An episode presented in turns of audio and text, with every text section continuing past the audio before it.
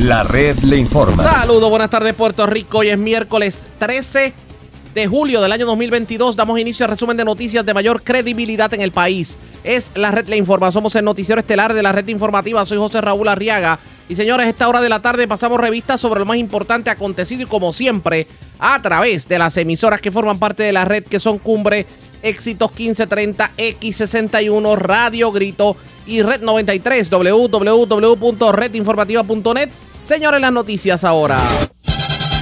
Las noticias. La red le informa. Y estas son las informaciones más importantes en la red La Informa para hoy, miércoles 13 de julio. Otro influencer y youtuber que cae por no pagar contribuciones. Y mucho oído en este caso a los que invirtieron en el negocio piramidal de Forex. ¿Qué tiene que ver Forex con este arresto? Les decimos en breve. Gobernador Pierluisi firma medida que permite a los pensionados trabajar de manera parcial en el gobierno sin perder beneficios. Departamento de Educación es una de las tantas agencias del gobierno central que tienen una mega embrolla con Luma Energy. Hoy estos se defienden. Coquetea la representante Sol Higgins con la alcaldía de Humacao, aunque la legisladora dice que sería poco saludable una primaria en el Partido Popular Democrático. Hablando de primarias, el alcalde de Lares, Fabián Arroyo, dice que no le quita el sueño, aunque lamenta el que sea el representante David Quiñones quien se convierta en el virtual contendor en la próxima elección. Muere mujer arrollada anoche en carretera número 2 de Peñuelas. El conductor que la arrolló se fue a la huida. Dos personas acusadas por violencia doméstica en Arecibo y Quebradillas. Ocupan armas y drogas en operativos en Residencial Jardines de Montellano y en la barriada cantera de Calley. Acusan hombre al que se le ocupó gran cantidad de drogas en residencia de la calle El Nuevo Londres en Utuado. Y mujer pagó miles de dólares por unos gabinetes, pero el ebanista se embolsilló el dinero y no entregó la mercancía. Esta es la red informativa de Puerto Rico. Bueno, señores, damos inicio a la edición de hoy miércoles del noticiero estelar de la red informativa de inmediato a las noticias. Se trata de un inversionista que inclusive fue reconocido y reseñado en la prestigiosa revista Forbes por su éxito a nivel internacional. Pero señores, hoy a esta persona que es tan reconocido mundialmente, las autoridades en Puerto Rico lo están acusando como un evasor contributivo. Y esto luego de una investigación del Departamento de Hacienda y el Departamento de Justicia, se pretende erradicar cargos contra Cristian Agrón Batista, el dueño de inversiones Jet Trades. De hecho, hubo una conferencia de prensa por parte del secretario de Hacienda, Francisco Párez, y el secretario del Departamento de Justicia, Domingo Emanueli. Y lo cierto es que según indicaron, esta persona que de hecho se dedicaba en Puerto Rico a reclutar personas para invertir a través de Forex, un mercado mundial de intercambio de divisas y que muchos han calificado el negocio como piramidal. Según el secretario de Hacienda y el secretario de Justicia, esta persona dejó de reportar al fisco la friolera de 11 millones de dólares. ¿Qué ocurrió en la conferencia de prensa? Vamos a escuchar. de Jorge Cristian Batista Agrón, un influencer y motivador con gran cantidad de seguidores en las redes sociales, que adeuda al Departamento de Hacienda cerca de 7.5 millones, tras incumplir con su deber de reportar más de 11 millones en sus planillas de contribución sobre ingresos personales y corporativas durante los años 2017 al 2022. Por esto, la División de Delitos Económicos del Departamento de Justicia presentó en el día de hoy cinco cargos por violar la sección 6030.11 del Código de Rentas Internas, cuatro de ellos por sus planillas eh, personales y uno relacionado con la planilla de su compañía JetTrain. La jueza Raiza Cajilla Campbell encontró causa para arresto contra el imputado, quien se allanó a la determinación del tribunal y se le impuso una fianza global de 100 mil dólares. Batista Agrón se pone una pena fija de 8 años de prisión por cada cargo y una multa de hasta 20 dólares, 20 mil dólares. Ahora los dejo con el señor secretario de Hacienda. Muy buena, muy buenas tardes a todos. Evasor contributivo que me estás viendo hoy. Si creías que esto iba a ser una campaña de dos casitos en abril y luego nos íbamos a olvidar, estás bien equivocado. Le prometí al pueblo de Puerto Rico que el Departamento de Hacienda haría una transformación de cómo lleva a cabo la administración de los impuestos en Puerto Rico.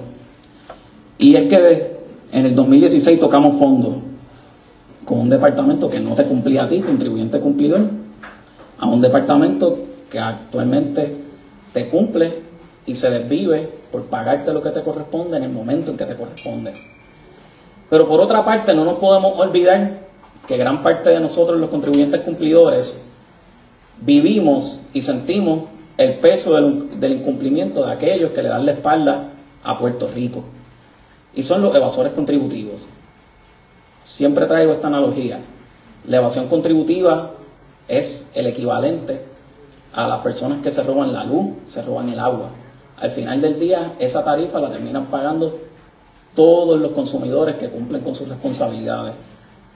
Yo me rehuso a pensar, como secretario de Hacienda y como puertorriqueño, que el departamento y el Ministerio Público no aportemos lo que nos corresponde para lograr un Puerto Rico mucho más equitativo. Y en gran medida nos motiva la esperanza de lograr un sistema contributivo mucho más barato para aquellos contribuyentes cumplidores. Así que esto no es un ejercicio caprichoso, sino un ejercicio de conciencia por todos los puertorriqueños y puertorriqueñas que cumplen con sus responsabilidades contributivas. Y definitivamente el camino sería más complicado si no logramos meter más personas en el sistema contributivo y reducir la evasión contributiva a un mínimo aceptable. Tenemos nuestro caso de evasión contributiva de este youtuber e influencer. Se hace llamar también persona que participa en el mercado de compra-venta de divisas. Una cosa que me parece bien interesante de este caso en particular, y es que el empresario ha sido hasta reseñado en rotativos del país como un empresario joven, exitoso, que básicamente debía servir de ejemplo. Y en el plano personal, una de las partes que más tristeza me da y me hace definir esto como altamente desafortunado, de una persona que logra establecer un negocio y le da la espalda a los puertorriqueños y puertorriqueñas en no cumplir con sus responsabilidades contributivas, como sé que el Ministerio Público probará en su momento en los tribunales de, de Puerto Rico. Esta persona incluso ha sido reseñada en rotativos o en medios a nivel mundial, a nivel global. Vemos aquí la revista Forbes en México, resaltando, ¿verdad?, la capacidad que tiene este, esta persona de poder generar riqueza y poder ayudar a otras personas a generar riqueza también. De igual manera, se pueden ver entrevistas de, de esta persona dando consultoría financiera en los medios de comunicación de Puerto Rico. ¿En qué consistió esta investigación de Jorge Cristian Batista Agron? Nuestro Departamento de Hacienda, a través del área de inteligencia y fraude contributivo, llevó a cabo una investigación de alegado fraude contributivo por parte de Jorge, eh, conocido en las redes sociales como Cris Agrón. En los registros corporativos eh, se han intercambiado apellido y nombre. Esta persona tiene 32 años, casi, casi mi apenas le paso por, por dos años, y reside en el municipio de Dorado, pagando rentas de miles de dólares mensuales. Batista adquirió acciones de, la de una corporación en el año 2020 y posteriormente la convirtió en una compañía de responsabilidad limitada y le cambió su nombre. Surge eh, de la investigación que Batista Agrón es conocido en las redes sociales, eh, donde se representa como un experto en el mercado de inversiones digitales, divisas y principalmente Forex. Se mercadea como motivador y educador dirigido a personas con limitaciones financieras, a quienes ayuda a alcanzar su libertad económica mediante cursos en línea y presenciales con su empresa JetTrades. Batista Agron y su corporación utilizan las plataformas digitales como YouTube, Instagram y Facebook para la venta de sus cursos titulados One Day Mastermind, para crear millonarios, en los que cobra hasta 5 mil dólares por curso. En sus videos muestra su costosa vida en hoteles exclusivos, ropa de diseñador, joyas, relojes, viajes en jet privado por distintas partes del mundo, como Roma, India, Dubái, Europa, Australia, Sahara, entre otros. Además resalta que gana más de un millón de dólares al mes. Al momento de la citación a esta persona, no tenía historial de erradicación de planilla de contribución sobre ingresos. Esta persona no estaba bajo el radar. del Departamento de Hacienda. Y a pesar de que nos los encontrábamos en los rotativos del país, no, no, no, nos hacía muy difícil encontrarnos a la persona en Suri, curiosamente. Aquí va la tostada del caso de Jorge Cristian Batista Gront. El creador de contenido como mi primer millón, yo me hice en Puerto Rico y compré 70 mil en zapatos y prendas en un día, ha dejado de reportar el Departamento de Hacienda los siguientes ingresos. ingresos. 5.5 millones de dólares aproximadamente en su carácter de individuo. Y más o menos la misma cantidad a nivel de, la corporación llamada Jetris o la compañía de responsabilidad limitada. El total de ingresos sin declarar son 11 millones 45 mil 684 dólares. Y el total de la deficiencia de individuos y corporaciones ronda ya en los 7.6 millones de dólares. Cabe recalcar, y esto para las personas que también puedan tener desconocimiento en los procesos de tasación de deuda ante el Departamento de Hacienda, esta tasación ya incluye el principal, los intereses, los recargos y las penalidades por, eh, por, no, por no radicar o cometer fraude, en este caso. Aquí estamos viendo los ingresos no, no, no tributados por año contributivo desde el 2017, donde se ve un claro patrón y vemos cómo su actividad económica iba aumentando año tras año. Y volvemos, aquí no criminalizamos el éxito económico. Aquí la controversia se trata de si cumplió o no con su responsabilidad contributiva. De hecho, yo soy de la opinión que mientras mejor le va el sector privado, mejor le va a ir el Departamento de Hacienda. Nosotros nos vemos como socios de negocio del sector privado. Y si fuera por mí, desearía que todos en Puerto Rico fueran personas exitosas a nivel económico. Haría nuestro trabajo mucho más fácil para lograr nuestras metas de recaudo. Aquí vemos la división de la, de la deficiencia eh, en su totalidad para este señor dividido en los distintos componentes de lo que sería la contribución tasada, que es el principal. Ese 1.8 millones de dólares que están viendo acá en su extrema derecha el total de contribución adeudada y es lo que esta persona hubiese tenido que pagar el Departamento de Hacienda si hubiese pagado en sus términos según corresponde la ley.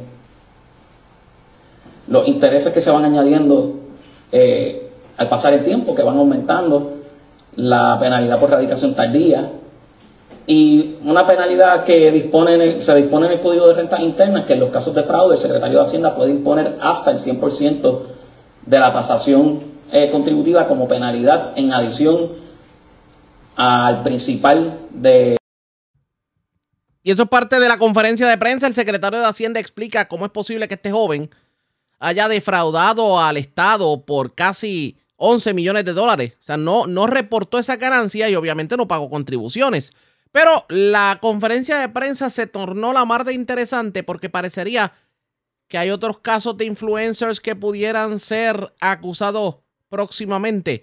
Vamos a escuchar eso, pero antes hacemos lo siguiente. Presentamos las condiciones del tiempo para hoy. Hoy miércoles, el polvo del Sáhara continuará hoy, pero disminuyendo en concentración para la tarde. Una baja presión en los niveles altos está causando un cielo mayormente nublado, cual se combinará con un aumento en la humedad. Esto causará aguaceros de dispersos a numerosos con tronadas aisladas en la tarde. El suroeste de Puerto Rico puede tener las cantidades de lluvias más altas, posiblemente causando algunas inundaciones urbanas y de pequeños riachuelos.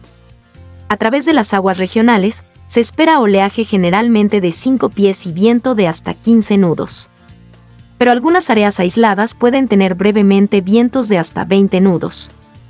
Existe un riesgo moderado de corrientes marinas para la mayoría de las playas de Puerto Rico. En la red informativa de Puerto Rico, este fue el informe del tiempo. La red le informa. Señores, regresamos a la red le informa. Somos el noticiero estelar de la red informativa. Gracias por compartir con nosotros. Vamos a continuar escuchando la conferencia de prensa que diera el secretario del Departamento de Hacienda, Francisco Párez, y el secretario de Justicia, Domingo Emanueli, en cuanto a un nuevo caso de evasión contributiva de conocido youtuber e influencer. Vamos a continuar escuchando. Con su penalidad correspondiente y a su vez los intereses y la, y la penalidad por radicación tardía, que va en adición a esa penalidad de 100% de fraude. ¿Qué se está sometiendo? Según ya explicó nuestros compañeros de, del Departamento de Justicia, quien distingo y le agradezco muchísimo al señor secretario de Justicia y al equipo de trabajo por siempre sacar espacio para escuchar nuestros referidos y ayudarnos y guiarnos en un proceso de recalibración del sistema contributivo de Puerto Rico. Básicamente son cuatro cargos por la violación a la, sección 6030.11 eh, y un cargo por la violación a la sección 6030.11d, eh, básicamente en el caso. De, la, de la entidad y, y deben su carácter de individuo. ¿A qué se expone? Ya se habló, puede conllevar una pena de 3 a 8 años y se puede eh, imponer una multa que no excederá los 20 mil dólares, según dispone el Código de Rentas Internas. Acá tenemos más visuales del señor Agrón. Yo, yo creo millonarios.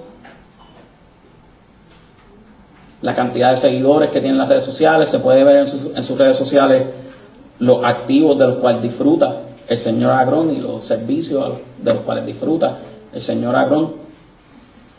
Los seminarios que, esta persona ofrece a, a personas eh, en la isla, de igual manera más fotos, vehículos, lujo, jets privados.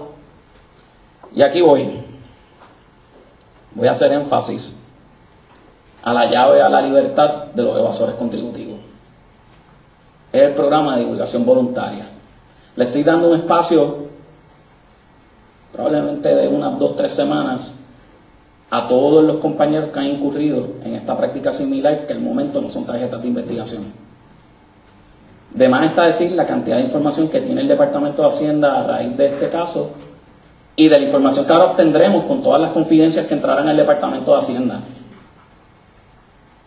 Esto para los evasores, si creen que acaba con este caso, me atrevo a decirle que no, que no acaba aquí, esto empieza. Ya yo creo que van unos cuatro o cinco casos de relevancia, yo creo cada uno rompiendo récords en, en sus propios méritos. Y le estoy dando un espacio a estos compañeros que incurren en esta misma práctica, que si creen que no lo estamos viendo, están totalmente equivocados. Parte de, de las estrategias investigativas, y tal vez aquí estoy divulgando esta información, eh, pero yo creo en la, en la divulgación de información del Departamento de Hacienda de nuestra estrategia investigativa, se podrían sorprender la cantidad de información que es accesible al Departamento de Hacienda. Tanto las informativas que se radican en nuestra agencia, la manera en que se pueden detectar patrones, relaciones comerciales entre distintos contribuyentes, de igual manera información que custodia hoy el Servicio de Rentas Internas Federal, el acuerdo, este acuerdo de colaboración que existe entre el Servicio de Rentas Internas y el Departamento de Hacienda, donde ahora se sistematiza esa información de manera que se pueda eh, compartir entre, entre ambas agencias de una manera sistemática, tecnológica, eficiente, óptima, que no necesariamente requiera demasiada intervención humana para poder detectar, sino que nuestros sistemas de información pueden detectar quiénes personas no están contribuyendo con sus responsabilidades contributivas si te está llegando una 1099 de los criptos, te llega y no le informa el Departamento de Hacienda, te llegó, sepa que la tenemos acá en el Departamento de Hacienda. Sepa que también tenemos comunicación con otros negocios eh, a través del Internet. Sepa que también tenemos la capacidad de emitir órdenes de embargo a estos procesadores de pago a través del Internet y sepa que este no es el departamento ni del 2015, ni del 2016, ni del 2004, ni del 94, es del 2022. Compuesto por un alto sentido de urgencia por lograr un sistema contributivo mucho más equitativo y vaqueado por la mejor tecnología que hemos podido adquirir en los pasados 5 o 6 años y que hemos adecuadamente implementado y que nos va a servir a nosotros para hacerle justicia a todos esos asalariados que están cumpliendo con sus responsabilidades contributivas, a todos esos empresarios que no le dan la espalda a Puerto Rico y sobre todo con las futuras generaciones que sepan que van a poder disfrutar de un sistema contributivo mucho más equitativo y que responda a esas inequidades sociales que estamos viviendo hoy y que sirva ¿verdad? de respuesta a esas inequidades que hemos estado viendo por décadas por un mal manejo del sistema impositivo de Puerto Rico. Así que muchísimas gracias. Vamos a las preguntas del tema y comenzamos con Foro Noticioso. Buenas tardes, secretario. En la última conferencia, recuerdo que le pregunté, usted indicó que había, había otros casos que estaban investigando. Mi pregunta es, mi duda, si este era uno de esos casos que usted habló en ese momento, o este es luego de aquella conferencia. No, este caso lleva, lleva, siendo investigado el Departamento de Hacienda por, por varios meses. ¿Por varios meses? Sí. Entonces, te habla del el programa de divulgación voluntaria. Eso es para los que no la llave de la libertad para los evasores contributivos, de la divulgación voluntaria. Ajá. Eso es para los que todavía usted no ha descubierto, ustedes no han podido detectar. Esto es para toda persona que no sea tarjeta de investigación del Departamento de Hacienda al momento, pueda acudir voluntariamente. Y en este caso, el Departamento de Hacienda se compromete a no acudir a donde este señor para que procese cargos criminales. Si la persona divulga de buena fe todas las contribuciones que le, que le, que le debe el Departamento de Hacienda y entra en un, en un acuerdo para pagar esas contribuciones. Lo que garantiza el, plan de divulgación voluntaria es que el secretario auxiliar de Inteligencia y Fraude Contributivo o la secretaria auxiliar de Renta no acuda a donde mí para buscar o, o perseguir de alguna manera o referir al Departamento de Justicia que se procesen cargos criminales. Eso es lo que busca este programa de divulgación voluntaria, programa que ha existido en el Ayades también por, por décadas. Ya este caso no, no entra en este Está tardísimo. Ya está tarde. Está un par de meses tarde. Entonces, este, usted habló de que, ¿cómo fue que usted dijo? Si se creen que no lo están viendo, si lo estamos mirando, ustedes han adquirido o han establecido otras estrategias adicionales que le están facilitando aún más el Claro que sí. La cantidad de información que tiene el Departamento de Hacienda, yo creo que a nivel de gobierno es el, sistema de información más abarcador y con más información que contiene eh, el Departamento de Hacienda. Creo que puede ahí, el, en términos generales, el Departamento de Transportación y Obras Públicas también puede hablar de lo abarcador que es su sistema de información, pero definitivamente yo creo que es de nosotros y a la luz de todos los desarrollos que se dieron luego del COVID y antes del COVID, nosotros no me cabe la menor duda que tenemos mucha más visibilidad de quienes están en Puerto Rico que en el pasado. Declaraciones del secretario de Hacienda Francisco Pareja, así las cosas cargos criminales contra este reconocido influencer. 11 millones de dólares se ganó y no lo reportó Hacienda. Vienen más casos sobre el particular, estemos pendientes a la red informativa. La red le informa. Cuando regresemos, el Departamento de Educación admite, reconoce que está embrollado con Luma Energy, pero también dice que hay deudas que cuestionar en lo próximo. Regresamos en breve en esta edición de hoy, miércoles del Noticiero Estelar de la red informativa. La red le informa. Señores, regresamos a la red le informa, el noticiero estelar de la red informativa, edición de hoy miércoles. Gracias por compartir con nosotros. Ayer nosotros le informábamos a ustedes sobre declaraciones de del, del presidente, en este caso del negociado de energía de Puerto Rico, quien aseguraba que la Autoridad de Energía Eléctrica tenía en su poder al, sobre 40 millones de dólares que habían sido reembolsados por, eh, por FEMA y ese dinero no se le había pasado al consumidor. Pues obviamente las reacciones no se hicieron esperar porque el director ejecutivo de la Autoridad de Energía Eléctrica, José Colón, dijo que FEMA le adeuda 180 millones de dólares a la Autoridad de Energía Eléctrica y que es falso que la autoridad tenga 44 millones de dólares que no haya devuelto a los consumidores. Vamos a escuchar lo que tuvo que decir en medio de una vista pública. Aquí hace un ratito se mencionó de que la Autoridad de Energía Eléctrica tenía 44 millones y que no los había devuelto y no sé qué más. Nada de eso es cierto. Nada de eso es cierto. O sea, la Autoridad de Energía Eléctrica no se queda con un centavo que tenga que devolver a los clientes.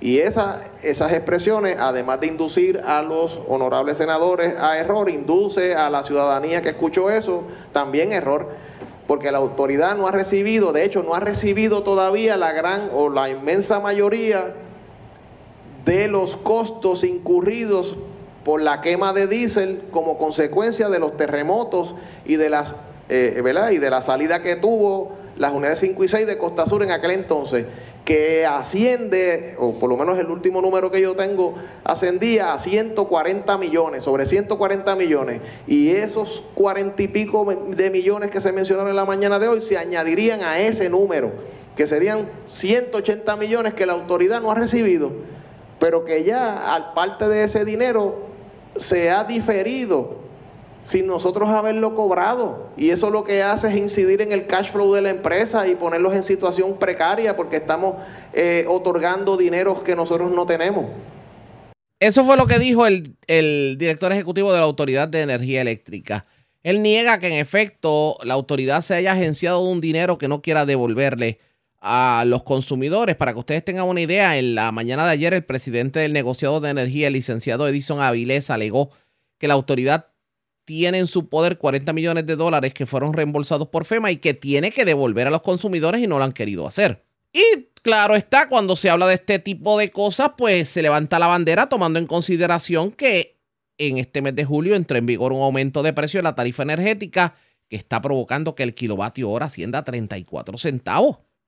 ¿Qué va a ocurrir en este sentido? Pendientes a la red informativa. Bueno, cambiamos de tema.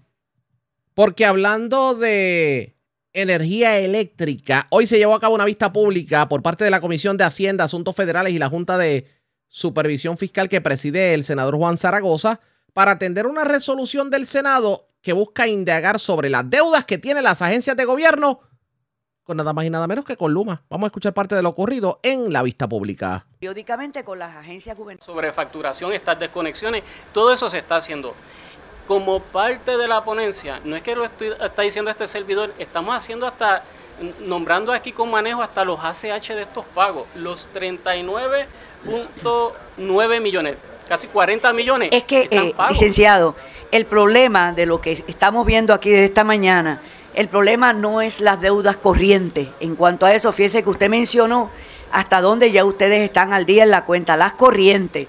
Lo que ellos están hablando son las cuentas acumuladas quizás por muchísimos años, algunas quizás ya incobrables, y, y que él dice que se reunían con ustedes para ver a qué acuerdos llegaban para recuperar pues ese dinero que le debía, e, ejemplo, el Departamento de Educación, que entiendo que los cogieron de ejemplo y no, yo no estoy hablando de educación, simplemente lo mencionamos.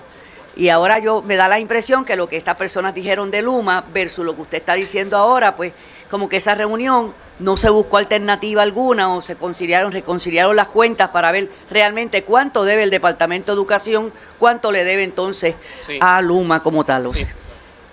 Tan, tan reciente, ¿verdad? Como el 27 de junio del 2022, el Departamento de, de Educación solicitó la reunión, solicitó una reunión con los funcionarios de energía eléctrica, solicitó la reunión para clarificar este tema y que nos entregaran el desglose. Esa reunión en específico sobre la deuda de los 17.4 millones se dio el viernes pasado, el 8 de julio.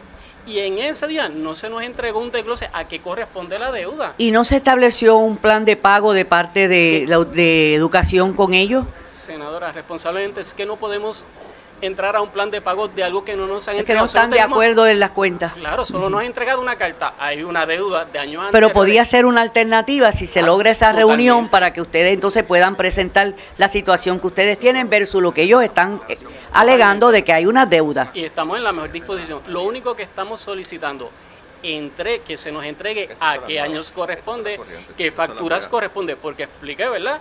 Que no es una sola factura que llega. Nosotros, en el caso de energía eléctrica, son sobre mil facturas porque esto está desglosado por el número de escuelas, ¿verdad? Hoy tenemos 800. Mire, Cataño tiene, Cataño tiene una sola escuela superior. Curiosamente, el edificio original, viejo, es de OMED. Eso tiene un contador. Entonces añadieron unos salones, ¿verdad? Entonces fue a través de edificios públicos. Entiendo que esa es otra cuenta, una misma escuela con dos cuentas. Por, eso específicamente es importante para nosotros que se nos entregue, saber la corrección de la misma, saber que no corresponde ¿verdad? a una entidad que no es educación. Pero esa información no la tenemos al día de hoy. La hemos solicitado por escrito o una reunión, pero no la han podido ¿verdad? Este, entregar. Al fin del día, volvemos, estamos en la mejor disposición, claro que sí, hay una responsabilidad por parte de la agencia, nosotros no éramos los funcionarios que estamos, pero la responsabilidad recae sobre nosotros. Claro. Solo estamos solicitando que se nos entregue esos balances ¿verdad? Para nosotros responsablemente, pues hacer la correspondiente asignación de fondos. Ese es, la, ese es el acuerdo que tienen. ¿Le, le concedieron alguna cita que ustedes pidieron para reunirse con ellos y, y analizar de nuevo la cuenta como tal? Claro, fue el viernes pasado y quedaron en proveer la información, estamos en espera de ello. Ah, ok, muchas gracias. Déjame recapitular aquí un poco. De la deuda vieja, de los 17 es la vieja, ¿verdad? Ustedes no reconocen ni un centavo en los libros de que lo, lo deben. Por parte de educación, que Sí, tengamos sí, el libro reconocido, No. De la nueva, ustedes dicen que ustedes están al corriente, excepto la que llegó ahora de abril, de abril, mayo y junio, que son Correcto. tres meses. Correcto. Mientras que los libros de Luma dicen que de más de cinco meses le deben 13 millones de pesos. Digo, usted no tiene el documento, lo tengo yo acá. claro, nos remitimos, ¿verdad, senador licenciado González? Nuevamente Sí. va a recordar al anejo donde estamos haciendo en específico en nuestra ponencia el número de ACH de cada uno de estos pagos. Y la fecha, ¿verdad? Está aquí. Ese es el récord. Compañera, ¿iba a hacer alguna?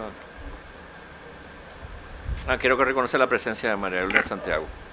Muy buenos días a los representantes y las representantes del Departamento de Educación.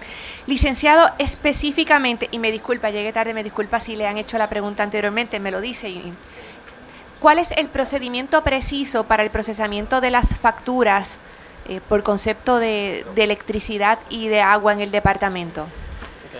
Si le habían hecho la pregunta, me lo dice. ¿no? No, no, no tan específico, sí lo traje, ¿verdad? Pero quiero, ¿verdad? En el- y, y- y- y quiero traerlo quizás un poco histórico para que entienda la diferencia. En el pasado, cuando llega esta facturación, llegaba en un PDF, en un archivo PDF donde hay miles, ¿verdad? De facturas por escuela. En el pasado, ¿a qué año se refiere? En el pasado, hasta el año pasado, hasta el 2021, ¿verdad? Llega este archivo. ¿Qué pasa? Un funcionario dentro, ¿quién es el responsable dentro de educación? Pues hay una oficina que es la oficina de servicios auxiliares. Evaluaba, tiene que emitir una certificación de la corrección, ¿verdad? De, de esos servicios y pasa a la oficina de finanzas para que la oficina de finanzas, conforme el presupuesto asignado, emita los pagos. Di- disculpe, licenciado, llegaba un PDF que provenía de la Autoridad de Energía Eléctrica. Correcto. Y en ese PDF estaba desglosado por estructura el gasto de electricidad. Llegan facturas. Ajá. Es un archivo como una donde están múltiples facturas. Ajá. Todas las facturas, las mil y pico de facturas. Una mil- por escuela o por Correcto, por edificio. cuenta, por cada una una de por las cuenta. cuentas. Que son Así- las mil y pico de, de cuentas. Exacto, eh, en este momento hay unas 1700, estoy, ¿verdad? está en la ponencia, pero hay unas como unas 1700 en lo que es de, de energía eléctrica. Así que si llega en foto cada una de las facturas, como le llega quizás al servidor, ¿verdad? Al fu- al- al- a la persona en su casa, En un solo envío llegaban las mil y pico. ¿Cómo llega, era? llega ese archivo, correcto. Y ahí llega un archivo donde están un funcionario, ¿verdad? Dentro de la oficina de servicios auxiliares, evaluaba y certificaba esa corrección para que la oficina de finanzas pudiera emitir el pago. ¿Y cuáles eran los criterios para evaluar y certificar? ¿Cómo esa persona sabía, por ejemplo, que, que la Tomás Hongay de, de, de Bayamón, eh, la factura era, le estaban reclamando 10 mil y eran 2 mil? ¿Cómo, esa persona validaba esa factura? Excelente pregunta. Desconozco, no estaba en esos momentos, ¿verdad? Por eso es que hago la diferencia que ocurría hasta tan reciente, ¿verdad? El, el pasado. ¿Y cuál fue la diferencia desde que, ¿verdad? Eh, este equipo de trabajo llega, pues no es una iniciativa, ¿verdad? Tan solo de este servidor para atender este tema. Ahí es que hay un cambio. Desconozco cómo es. Si hay una certificación, llegaba una certificación total donde agrupaba, ¿verdad? Cada una de estas facturas, una sola certificación, le explicaba la cantidad, ¿verdad? Por ejemplo, 5 millones 100 mil y entonces finanzas, conforme certificación, procede al pago. Y, Ahora y- y que usted sepa, reconociendo que ustedes no eran los funcionarios en aquella época, pero existían para ese momento, o, o- o que ustedes puedan documentar, o, o esté en la agencia, tiene que estar en la agencia, eh, la práctica de, de impugnar la factura, de llamar a energía eléctrica y decirle, mira que me estás cobrando el doble de lo que consume esa escuela, ¿eso se hacía? Eh, ¿verdad? Yo no lo tengo documentado, pero sí se me expresó en algún momento de que este funcionario, ¿verdad? Que trabaja con este tema, pues si veía algo que se apartaba de lo, ¿verdad? Exorbitante, sea una cantidad, pues si hacía algún tipo de reclamación, sí, eso, eso por ¿Y lo esas menos se cosas me... no constan en el proceso de transición de una administración a otra dentro Yo- del departamento? Yo llegué posterior al proceso de, tran- de, de transición, desconozco, ¿verdad? Y responsablemente no le puedo dar fe. Pues, conociendo ese panorama por donde va dirigida su línea de pregunta, ¿qué determinamos? Pues es, era inmanejable, a mi entender, que un solo funcionario, pues estamos hablando de energía eléctrica, pero tiene acueducto con una situación similar, puede estar mirando tres mil y pico de Y facturas. era literalmente una persona a Una cargo de todas las facturas. Una, una, una oficina donde hay uno o dos funcionarios que era Ok. lo que veían esto. Así que eso, eso era insostenible, o sea, ¿verdad? Eh, eh, ¿verdad? Maratónico entrar a todo ese tema. ¿Y cuál fue el cambio que hicimos? Utilizamos lo que es una plata, se crea una nueva plataforma donde ahora esa facturación se lleva a la escuela, si, si es la escuela que usted menciona, ¿verdad? La escuela X, pues ahora en vez de que sea un funcionario, una vez, ¿verdad? Se establece unos, un consumo promedio de la escuela, por ejemplo, si la escuela está dentro de 7 mil dólares mensuales, pues es, y, y no se aparta, ¿verdad? Que no me llegue una, una factura de 100 mil dólares, pues eso me levanta una alerta, eso no le va a llegar a la escuela. Pero si ahora está dentro del porciento establecido, que puede haber esta- estas variaciones, le va a llegar al director de la escuela y el director de la escuela me va a aprobar esa factura. Porque esto para mí es importante por dos cosas. Una, nuestra posición es darle ¿verdad? Eh, el control del presupuesto, hay un presupuesto por escuela. Y estas facturas se pagan conforme el presupuesto que tienen las escuelas asignadas, las escuelas de la comunidad. Pues que tengamos ahora un director que sabemos que es una persona viva, que la factura sí llegó y que no es una escuela que está cerrada y que me la pueda aprobar. Así tenemos un doble filtro, ¿verdad? Sabemos que es razonable dentro de lo que se estableció que alguien la está mirando y me la está aprobando.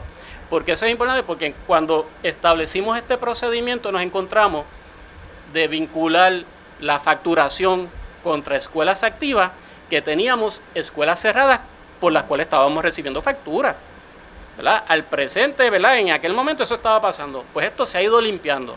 Encontramos sobre Disculpe, en esas escuelas cerradas se recibía factura porque todavía estaba activo el servicio de energía eléctrica, no se había hecho la desconexión. tenemos varios, varias, varias situaciones como esa. No se había hecho la desconexión, no se había este, ¿Y de, y de otras, quién era la responsabilidad de hacer la desconexión? eh, bueno, de- del Departamento de Educación ¿De qué, Solidaria. de qué parte? ¿De, de qué división Bueno, una vez instrumentalidad? la, la Oficina de Servicios Auxiliares. Ahora, si hay algo bien importante y tengo que ser justo con este tema, ¿qué es lo que ocurre? Hay un problema de vinculación. Cuando emitían, quiere, eh, quizás cuando estas escuelas fueron cerradas, quizás por decirle una fecha, en el 2018, quizás el funcionario envió una notificación para suspender el servicio. Lo que ocurre es que les- le, colocaban un disclaimer diciendo, ahora, si tú cuando, ¿verdad?, energía eléctrica o acueducto llegas a la escuela y es una escuela activa, por favor no suspenda el servicio. Entonces, eso nos pareció curioso porque esta situación estaba pasando. Y resulta que hay un problema también de vinculación. ¿Qué significa? Que yo tengo la factura por el nombre de escuela, pero estas agencias lo tienen vinculado por el metro o por el, o por el contador. Que es un número de cuenta. Bueno, no, eso es otra cosa. Está, en- está el nombre de la escuela, está el número de cuenta y está el metro y el contador. Nos percatamos que cuando llegaba, ¿verdad? Porque mire lo que ocurre, curiosamente, pues mandamos a suspender, ahora de esta, esta escuela está cerrada, me llega factura, suspéndeme el servicio. Y de momento gritaba una agencia hermana, mira, me suspendiste el servicio a mí, ¿por qué razón? Porque lo que ocurre es que estos metros o, o contadores, una vez se cerró la escuela, se movieron quizás por necesidades, ellos podrán explicar, a otras entidades, pero no lo desvincularon de la cuenta. Y eso fue energía eléctrica. Son ambas, ¿verdad? Tenemos situaciones de ambas, ¿verdad? Nos ha pasado con todo. Ahora, por eso es importante que un director me esté aprobando, no se está aprobando facturación de escuela que está cerrada, se mandaron a suspender todo esto, podemos ver la sobrefacturación, todo esto, hay entidades privadas, ¿verdad? Y cuando yo entiendo unos, ¿verdad? Otros proyectos como son proyectos casas, pero tenía que haber un acuerdo, pues tenemos por primera vez visibilidad de que es lo que educación está pagando lo que no había en el pasado. Fíjense lo interesante de la, de la situación. Educación pagaba por la luz de escuela en desuso. Los contadores a veces los movían a otros lugares y tenían que pagar la factura de otras entidades y otras agencias de gobierno. Y el Departamento de Educación le debe millones a Luma Energy. Entonces, ¿cómo vamos a pretender que nos baje la factura si el gobierno está embrollado? A esto tenemos que darle seguimiento pendientes a la red informativa. La red le informa. Vamos a una pausa y cuando regresemos las noticias del ámbito policíaco más importantes acontecidas en lo próximo a la pausa, regresamos en breve. La red le informa. Señores, regresamos a la red Le Informa. Somos el noticiero estelar de la red informativa edición de hoy miércoles. Gracias por compartir con nosotros. Comenzamos en la zona sur de Puerto Rico las noticias del ámbito policíaco más importantes acontecidas. Porque una persona murió en un accidente de tránsito ocurrido en la carretera número 2 a la altura del barrio Tallaboa en Peñuelas. Mientras en la zona metropolitana se arrestó a una persona que pues tenía una probatoria federal por ley de armas. Por esta a esta persona se le ocupó otras armas de fuego y dinero en efectivo. Ocurrió la intervención en la avenida Piñero, esquina con la Domenech en Atorrey. También en la zona metropolitana. Una persona se encuentra en condición de cuidado luego de haber sido recibir quemaduras luego de una explosión que se reportó en el Rubens Café de la avenida Magdalena en San Juan. Es Yaira Rivera, oficial de prensa de la policía en el cuartel general, quien nos trae detalles en vivo. Saludos, buenas tardes. Hola, muy buenas tardes. Un accidente de auto con peatón y de carácter fatal fue reportado a eso de las 10 y 30 de la noche de ayer en la carretera número 2, kilómetro 215.7, a la altura del barrio Tallaboa de Peñuelas. Según la investigación realizada por el agente Manuel Flores, adscrito a la División Patrullas de Carreteras de Ponce, surge que un vehículo del cual se desconoce dato alguno y de su conductor, ya que esta persona abandonó el lugar del accidente, transitaba por el carril de la mencionada vía de rodaje en dirección de Ponce hacia Guayanilla y al llegar al kilómetro 215.7 el conductor lo hacía sin tomar ningún tipo de precaución lo que motivó a, que por tal descuido y negligencia impactara con la parte frontal derecha del vehículo a la peatón identificada por la policía como Rebeca Lee Besica, de 41 años y vecina de Peñuela, la cual cruzaba la vía de rodaje. Paramédicos de emergencias médicas se personaron al lugar y determinaron la ausencia de signos vitales. A la escena se personó la fiscal Limari Cobian, quien ordenó la toma de fotos y medidas del lugar realizada por los agentes Domingo Núñez de Servicios Técnicos y Miguel Feliciano de la División de Patrullas de Carreteras de Ponce. Relacionado a estos hechos, el agente José Rivera de la División de Homicidios de Ponce se hizo cargo de la investigación correspondiente. En otras notas policíacas, agentes de la preventiva de Caguas y de la unidad motorizada intervinieron ayer en la tarde con Jonathan Vicente Vázquez, de 29 años. Esto por violación a la ley 22 de tránsito, luego de que el vehículo en el que viajaba tenía los tintes eh, en un tono más oscuro, ¿verdad? Que estaba de manera ilegal en la autopista 52 cerca de la salida hacia la avenida Jesús Tepiñero y la avenida Domenech en Atorrey. Tras la intervención, Vicente Vázquez, quien está en probatoria federal por ley de armas, le confesó a la policía que tenía un arma de fuego consigo, la cual se localizó dentro del vehículo en cuestión. Además, habían varios cargadores y dinero en efectivo. Las autoridades no descartan que Vicente Vázquez estuviese involucrado en la balacera ocurrida el 10 de julio en el residencial Jardines de Montellano en Calley, donde se reportaron múltiples daños a vehículos y estructuras. El mismo fue llevado al cuartel de Atorrey Oeste y fue entregado a las autoridades federales para la correspondiente revocación de la probatoria. En otras informaciones, agentes adscritos al precinto de Calle Loíza investigaron un incidente desgraciado reportado en el restaurante Rubens Café, localizado en la avenida Magdalena, en Condado. Según indicó el querellante Ricardo Zapata, de 23 años, quien labora como cocinero en el mencionado negocio, que cuando fue a encender la plancha de cocinar, ocurrió una explosión. El perjudicado resultó con quemaduras en la cara y en ambos brazos, siendo transportado por su padre al hospital Dr. Centel en Santurce, donde lo evaluó el médico de turno, siendo su condición estable. El agente Neftalí Feliciano del precinto de Calle Loíza se hizo cargo de la investigación de este incidente. Gracias por la información. Buenas tardes. Buenas tardes.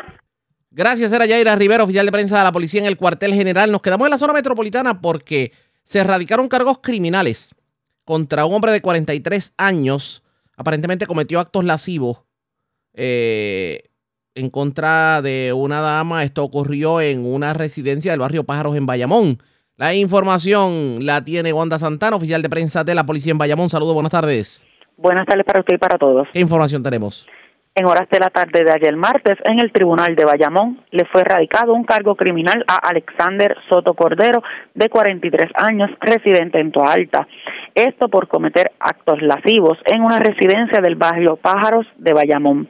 De acuerdo a la información, Soto Cordero tocó en varias partes del cuerpo a la víctima y besó en el área del cuello en contra de su voluntad. La agente Ed Naris Rosa, adscrita a la División de Delitos Sexuales de Bayamón, consultó el caso con la fiscal Verónica Ortiz, la cual indicó radicar los cargos correspondientes. El caso fue llevado ante el juez Rafael Párez, quien determinó causa en el delito, señalando una fianza de 40 mil dólares, la cual prestó. La vista preliminar fue pautada para el 21 de julio del 2022 en el Tribunal de Bayamón. Buenas tardes.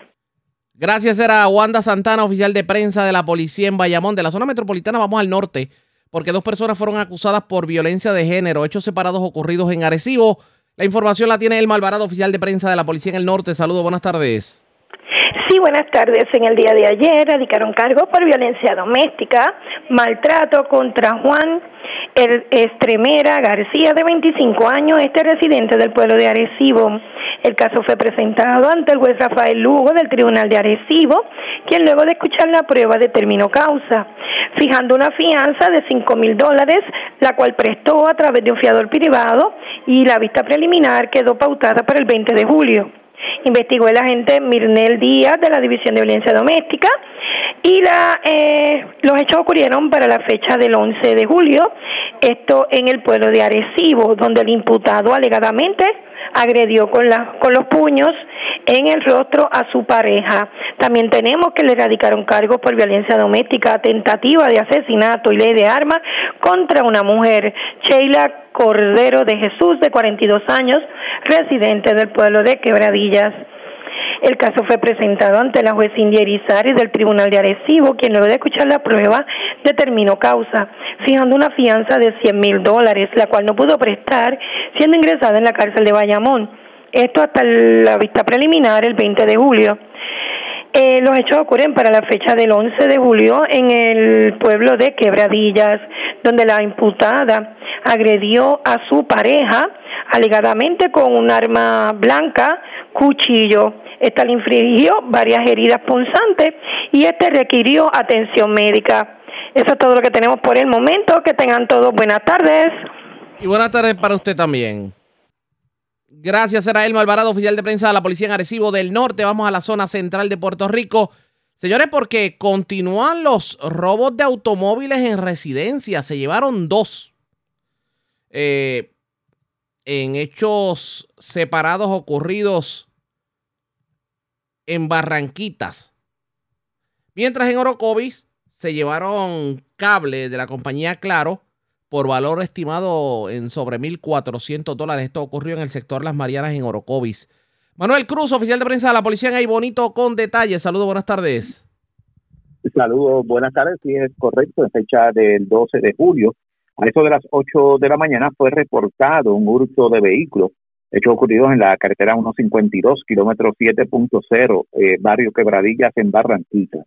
Informó, informó el querellante Gamariel Pérez que dejó estacionado su vehículo de motor marca Ford F-150 año 2013, color gris oscuro, en el patio de su residencia y alguien se apropió ilegalmente de este, eh, fue valorado en 24 mil dólares. Por otro lado, a eso de las 3.49 de la tarde, se creyó también Carlos Rubén Torres que alguien optó a legal su vehículo marca Toyota Corolla, color gris cuatro puertas del año 2018, este valorado en 20 mil dólares. Y en su interior también se eh, hurtaron bulto negro tipo portador de computadoras con 6 mil dólares en efectivo. Estos hechos fueron eh, frente a su residencia que ubica en la cartera 152, el kilómetro 2.8 interior, barrio Quebradilla, sector El Collao, en Barranquitas. Este caso fue referido a la gente de Santiago de la División de Vehículos Hurtados del área de Ay Bonito. Y también a las 4 de la tarde se reportó una querella de apropiación ilegal, esto en la carretera 156, kilómetro 1.9, interior sector Las Marianas. Allí alega el creyente que alguien se apropió de 135 pies de cable de distribución telefónica color negro, propiedad de la compañía Caro de Puerto Rico, todo con un valor estimado de 1.400 dólares. Este caso también fue referido a la División de Propiedad del Cuerpo de Investigaciones Criminales del área de Aibonito. Gracias por la información. Buenas tardes. Buenas tardes. Era Manuel Cruz, oficial de prensa de la policía en Aibonito. Más noticias del ámbito policíaco en nuestra segunda hora de programación. Pero señores, a esta hora de la tarde hacemos lo siguiente. La red le informa. Tomamos una pausa, identificamos nuestra cadena de emisoras en todo Puerto Rico y regresamos con más en esta edición de hoy miércoles del noticiero estelar de la red informativa. La red le informa. Señores, iniciamos nuestra segunda hora de programación. El resumen de noticias de mayor credibilidad en el país es la red le informa. Somos el noticiero estelar de la red informativa edición de hoy miércoles 13 de julio. Vamos a continuar pasando revistas sobre lo más importante acontecido y como siempre a través de las emisoras que forman parte de la red que son Cumbre, Éxitos 1530, X61, Radio Grito y Red 93, www.redinformativa.net. Señores, las noticias ahora. Las noticias. La red le informa. Y estas son las informaciones más importantes en la red La Informa para hoy, miércoles 13 de julio. Otro influencer y youtuber que cae por no pagar contribuciones. Y mucho oído en este caso a los que invirtieron en el negocio piramidal de Forex. ¿Qué tiene que ver Forex con este arresto? Les decimos en breve. Gobernador Pierluisi firma medida que permite a los pensionados trabajar de manera parcial en el gobierno sin perder beneficios. Departamento de Educación es una de las tantas agencias del gobierno central que tienen una mega embrolla con Luma Energy. Hoy estos se defienden. Coquetea la representante Sol Higgins con la alcaldía de Humacao, aunque la legisladora dice que sería poco saludable una primaria en el Partido Popular Democrático. Hablando de primarias, el alcalde de Lares, Fabián Arroyo, dice que no le quita el sueño, aunque lamenta el que sea el representante David Quiñones quien se convierta en el virtual contendor en la próxima elección. Muere mujer arrollada anoche en carretera número 2 de Peñuelas. El conductor que la arrolló se fue a la huida. Dos personas acusadas por violencia doméstica en Arecibo y Quebradillas. Ocupan armas y drogas en operativos en Residencial Jardines de Montellano y en la barriada cantera de Calley. Acusan hombre al que se le ocupó gran cantidad de drogas en residencia de la calle El Nuevo Londres en Utuado. Y mujer pagó miles de dólares por unos gabinetes, pero Lebanista se embolsilló el dinero y no entregó la mercancía. Esta es la red informativa de Puerto Rico. Bueno, señores, damos inicio a la segunda hora de programación en el noticiero estelar de la red informativa. De inmediato a las noticias, la representante Sol Higgins estará coqueteando con la alcaldía de Humacao. Y hacemos esta expresión porque en una entrevista con Stephen Álvarez, la representante, aparte de insistir en que sería poco saludable para el Partido Popular Democrático una primaria para la alcaldía, pues no fue muy categórica en decir si en efecto pretende revalidar, buscar la, eh, eh, nuevamente el escaño de representante. Y hay quien pudiera decir que está abriendo la puerta para aspirar a la alcaldía de Humacao por el Partido Popular Democrático. Escuchemos las declaraciones de la representante Sol Higgins. Mire, pues vámonos por Macao. Este, usted me dijo que usted fue la primera mujer representante del Distrito 35. ¿Será la primera alcaldesa de Macao? Ya me lo dijo con esa sonrisa, me lo dijo no, todo. No, no, porque eso, no, eso lo sabemos. ¿Tú sabes por qué no lo sabemos? Porque eso solamente lo sabe Dios. Dios, y la gente dirá que yo lo digo mucho, pero yo creo fielmente, fielmente, Stephen, que Dios pone y quita. Y esa decisión no se puede tomar si uno no ha analizado y no ha escuchado a todo el mundo. Mira, Stephen, el martes que viene, el Partido Popular tiene una reorganización en Buenavista. Una reunión. Una reunión. En- que, en que Buenavista. estamos, que vamos a empezar la reorganización. como- o sea, está empezando la. De hecho, pero, pero han habido unas reuniones anteriores, sí, ¿no? sí, pero eh, la reorganización como tal Empieza en eh, esta. empieza en esta, Ok. en esta, en esta reunión del martes. Y en, desde que se anunció, en to- de, de estos días en adelante, desde que se anunció, mi teléfono no ha parado. Y yo tengo que decirle, tengo que decirte lo que le he dicho a todo el mundo que me ha llamado. Aquí en Humacao, habemos muchas personas que salimos electas eh, en estas pasadas elecciones. La senadora Rosamar Trujillo Plumey, la legislatura municipal y esta servidora. Y ahí hay un grupo de personas que, que el pueblo eligió, que fue el pueblo el que decidió que eran los que iban a estar, ¿verdad? Frente a, nuestra- a estas posiciones. Todos nosotros tenemos que sentarnos a escuchar. Y los que no salieron electos tienen que sentarse, sentarse también a escuchar a los que salieron electos. ¿Por qué te digo eso? Porque el mayor problema que ha tenido Humacao en los últimos años, por alguna razón, es cerrarse a una puerta cerrada y que sea un pequeño grupo el que opine y el que decida. Y eso tiene molesto a muchos populares en Humacao. O sea, hay un grupo Y que que tiene el partido secuestrado en Humacao. Eso es lo que me está Mira, diciendo. no tanto secuestrado, porque secuestrado es una palabra, ¿verdad? Fuerte, pero sí tiene a a un grupo de personas molestas. Y aunque no es, por ejemplo, responsabilidad de Sol Higgins que esas personas estén molestas, a lo mejor es responsabilidad de otra persona. Sol Higgins tiene que ir. Y he intentado, Stephen, he, he tratado de comunicarme incluso con el ex representante Narden Jaime en muchísimas ocasiones. Eh, he hablado con muchas personas que, que No ha son- podido comunicarse con él. tengo que decirte que no. Lamentablemente lo he llamado en muchas ocasiones y no. Y para Sol Higgins, que Narden se inserte en esta discusión, para Sol Higgins es importante. Porque no porque yo aspire o no aspire a, a una posición, sino porque esto se trata de rescatar al Partido Popular en Humacao y tiene que ser en consenso, y tiene que ser en diálogo, y tiene que ser en respeto, y tiene que ser en unión. Y si yo tengo que llamarlo 20 mil veces más, yo lo voy a hacer. No hay problema con eso. Pero tenemos que, que unirnos porque ya hemos visto lo que ha pasado este cuatrenio en Humacao. Y los PNP, muchos de ellos incluso están dolidos, están molestos y me llaman porque saben que yo soy una persona, Stephen, y no lo digo para contentar a nadie. Yo lo digo porque yo soy así. Yo soy una persona que yo soy bien respetuosa, Stephen. A mí no me gusta la falta de respeto. A mí no me gusta el maltrato. Y, y hasta ellos me han llamado para decirme que tienen que haber personas en, la alcaldía que, que, que los represente y que los, y que los mire con ojos de, esa compasión de que a mí me duele lo que te está pasando. Y yo no estoy diciendo que el alcalde que está ahora sentado ahí no lo sea. No quiero que mal- malinterpreten. Yo estoy diciendo que dentro del Partido Popular nosotros tenemos que buscar esa persona que nos une, que, que, que podamos todos sentarnos en una mesa y escucharnos. Yo siempre he dicho a muchas personas que si alguien tiene que estar dolido en el partido de Humacao por algo, es Sol Higgins y mi familia. Por todo lo que vivimos. Y sabes qué, Stephen, yo los perdoné. Yo hoy me puedo dar un café con, cualquier de- con cualquiera de ellos. Y no es por hipocresía, Mm. y no es para ganar votos, porque hay gente que por más que tú te bebas un café no van a votar por ti. Es porque yo tengo el corazón tan en paz y tan tranquila. Y yo sé que yo estoy haciendo las cosas como decimos por el libro y dirigiéndome una, única y exclusivamente por esa mano de Dios. Que yo te puedo decir, Stephen, muy tranquilamente, que yo me puedo beber un café con cualquier persona, porque yo no tengo ni rencor, yo perdoné y yo olvidé. Y yo creo que todos nosotros dentro del Partido Popular estamos dirigidos a eso, si realmente queremos rescatar el pueblo de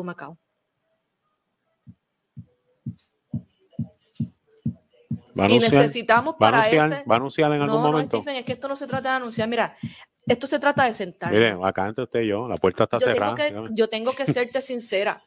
Y, y- y se lo comenté. Mire que la gente la días. está clamando en la Lo calle. sé, y qué bueno, y se los agradezco. Eso significa que estamos haciendo un trabajo y la gente ve que lo estamos haciendo de corazón. Pero, pero no, no, no, no, em- no empecemos esto dándonos de codo. Porque si empezamos dándonos de codo, no vamos a O llegar sea, a usted lo que está planteando es que antes de tomar cualquier decisión, usted quiere reunirse con todas las partes Yo que, creo que, que nos está debemos reunir todos. para, para tratar de llegar a un consenso Y que se diga en esa mesa, tú sabes que eres tú, eres tú, eh, y evitar unas posibles primarias a y, evitar una y- posible y- y ir sólido con el que sea con el que sea. a, a O con la que sea. ¿Es recuperable la alcaldía en el 2024? Claro, claro, pero tenemos que sentarnos de, de- a discutirlo. Y una pregunta que le voy a hacer. ¿Se ha sentado usted a hablar sobre esto con la senadora Rosamar Trujillo? Pues tengo que decirte, Porque esa es otra de las que se menciona. O sea, aquí los dos nombres, hablando en Arroyo Habichuela, Porque que se mencionan, ¿no? Rosamar Trujillo o Sol Higgins. porque somos, ¿Ustedes dos se han sentado a hablar sobre este tema? ¿sabes por qué se mencionan esos dos nombres? Porque somos las dos líderes del pueblo de Humacao. Y Sol Higgins no va a quitarle méritos a nadie. Ella está haciendo su trabajo en el distrito, el distrito senatorial y Sol Higgins está haciendo su trabajo en el distrito 35. Así que yo no le voy a quitar méritos a nadie. Ella está haciendo un, un gran trabajo. Son 10 pueblos, no es fácil. Esto, yo no le puedo quitar méritos tampoco. Si toma la decisión de correr a la alcaldía, pues yo espero que sea en este programa, o por lo menos ya le estoy ofreciendo el espacio para que sea en este programa donde usted anu- le anuncie al pueblo que, que va a ser candidata a la, a la alcaldía. Si es que lo decide, ¿verdad? vamos, a, vamos a poner eso ahí Claro, yo, entre yo, paréntesis. yo tengo que decirte que yo estoy bien contenta con el trabajo que estamos haciendo. Esto no yo no lo hago sola, Stephen. Yo tengo un grupo de empleados muy buenos que Dios me los ha puesto, ¿verdad? Ahí y ellos han sido bien comprometidos igual que yo y, y yo lo agradezco. Así que en el momento que sea anunciar la candidatura, eh, mi próxima candidatura al, a un escaño en el 2024, yo hago el compromiso de decirte, voy para el 35, eh, aquí estoy y espero poder seguir trabajando. y si voy para la Mire. alcaldía, yo sé que la gente lo dice, Stephen, Sí. y yo no quiero que la gente diga que no, mira, es que ella está como que bandeándose, no, Stephen, yo pienso que la alcaldía de Humacao es rescatable y que nosotros, todos los líderes del partido de Humacao que habemos, somos muchos, nos podemos sentar a una, a una mesa como buenos populares que somos y discutir y decidir qué es lo que va a pasar No, en y- ¿Será acaso que Sol Higgins pudiera coquetear con la alcaldía de Humacao en las elecciones del 2024? Eso está por verse pendientes a la red informativa. Presentamos las condiciones del tiempo para hoy. Hoy miércoles, el polvo del Sáhara continuará hoy, pero disminuyendo en concentración para la tarde. Una baja presión en los niveles altos está causando un cielo mayormente nublado, cual se combinará con un aumento en la humedad. Esto causará aguaceros de dispersos a numerosos con tronadas aisladas en la tarde. El suroeste de Puerto Rico puede tener las cantidades de lluvias más altas, posiblemente causando algunas inundaciones urbanas y de pequeños riachuelos. A través de las aguas regionales, se espera oleaje generalmente de 5 pies y viento de hasta 15 nudos. Pero algunas áreas aisladas pueden tener brevemente vientos de hasta 20 nudos. Existe un riesgo moderado de corrientes marinas para la mayoría de las playas de Puerto Rico. En la red informativa de Puerto Rico, este fue el informe del tiempo. La red le informa. Señores, regresamos a la red Le Informa. Somos el noticiero estelar de la red informativa, edición de hoy miércoles. Gracias por compartir con nosotros la Central Puertorriqueña de Trabajadores, junto a empleados públicos de diversas agencias y corporaciones públicas. Le reclamaron al gobernador Pedro Pierluisi y a la Junta de Control Fiscal que implanten de inmediato lo que es el retiro incentivado que le ofrecieron a más de 10.000 empleados. Según en conferencia de prensa indicó Emilio Nieves, el presidente de la Central Puertorriqueña de Trabajadores, desde agosto del 2020 se aprobó otorgar un retiro incentivado de 50% de su salario a miles de trabajadores y el proceso se ha dilatado debido a acuerdos que están discutiendo el gobierno y la Junta de Control Fiscal desde diciembre del 2021, lo que ha generado incertidumbre, angustia y desesperación en los trabajadores que de hecho contaban con ese retiro para poder, digamos, tener un futuro bastante tranquilo en cuanto a sus años de vida. Vamos a escuchar parte de lo ocurrido en la conferencia de prensa. Es decir, que entonces el señor Jesús Rodríguez no utilizó dicha, dicha reserva para cumplir con el retiro que los empleados habían solicitado que fueron aprobados por el sistema de retiro. Entendemos que no actuó de buena fe. Y ahora, en esta oportunidad que tenemos de participar en la ley 80, estamos pidiéndole al administrador que entonces cumpla con esa ley.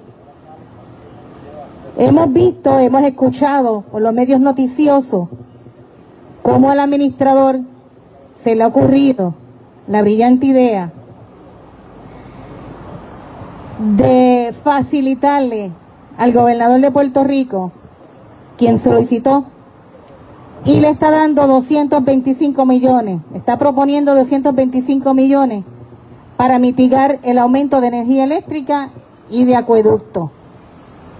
Queda demostrado que la Corporación del Fondo del Seguro del Estado tiene la capacidad económica para implementar no solamente la ley, la ley 80, para implementar un, retiro, implementar un retiro justo y digno para estos empleados de la Corporación del Fondo del Seguro del Estado. Mi grupo y yo hemos estado solicitándole al administrador, a través de su ayudante especial, el señor Jesús Muñiz, unas citas para nosotros reunirnos con él, discutir sobre este asunto, discutir sobre otras propuestas que tenemos, porque también tenemos propuestas para presentarle. Propuestas que redundan en una economía responsable para la corporación, que no se vean afectados los servicios de nuestros pacientes, de nuestros lesionados. Y al día de hoy no hemos tenido ninguna respuesta. Al día de hoy él no se ha querido reunir con nosotros. Pero sí, de una forma abusiva y descabellada e injusta, se le aprobó al fondo una renuncia incentivada para los empleados de la corporación. Una renuncia incentivada injusta y no queremos más renuncias incentivadas, no las queremos. El fondo tiene la capacidad para poder implementar esta ley y para que todos los empleados esenciales y no esenciales se puedan retirar. Así que yo le voy a pedir al gobernador que antes de que le den paso a esos 225 millones, se le dé paso a los empleados que hemos estado más de 30 años de servicios y empleados de la ley 1 que también cualifican en este momento, que se nos dé la oportunidad de participar de esta ley 80 una ley que por lo menos le hace justicia con un 50% vitalicio. No queremos nada más que eso. Y los 100 dólares según lo establece la ley 80 de plan médico. Así que queda demostrado y aquí le podemos demostrar si él necesita otras alternativas. Se estaba hablando de que no se le presentó alternativa.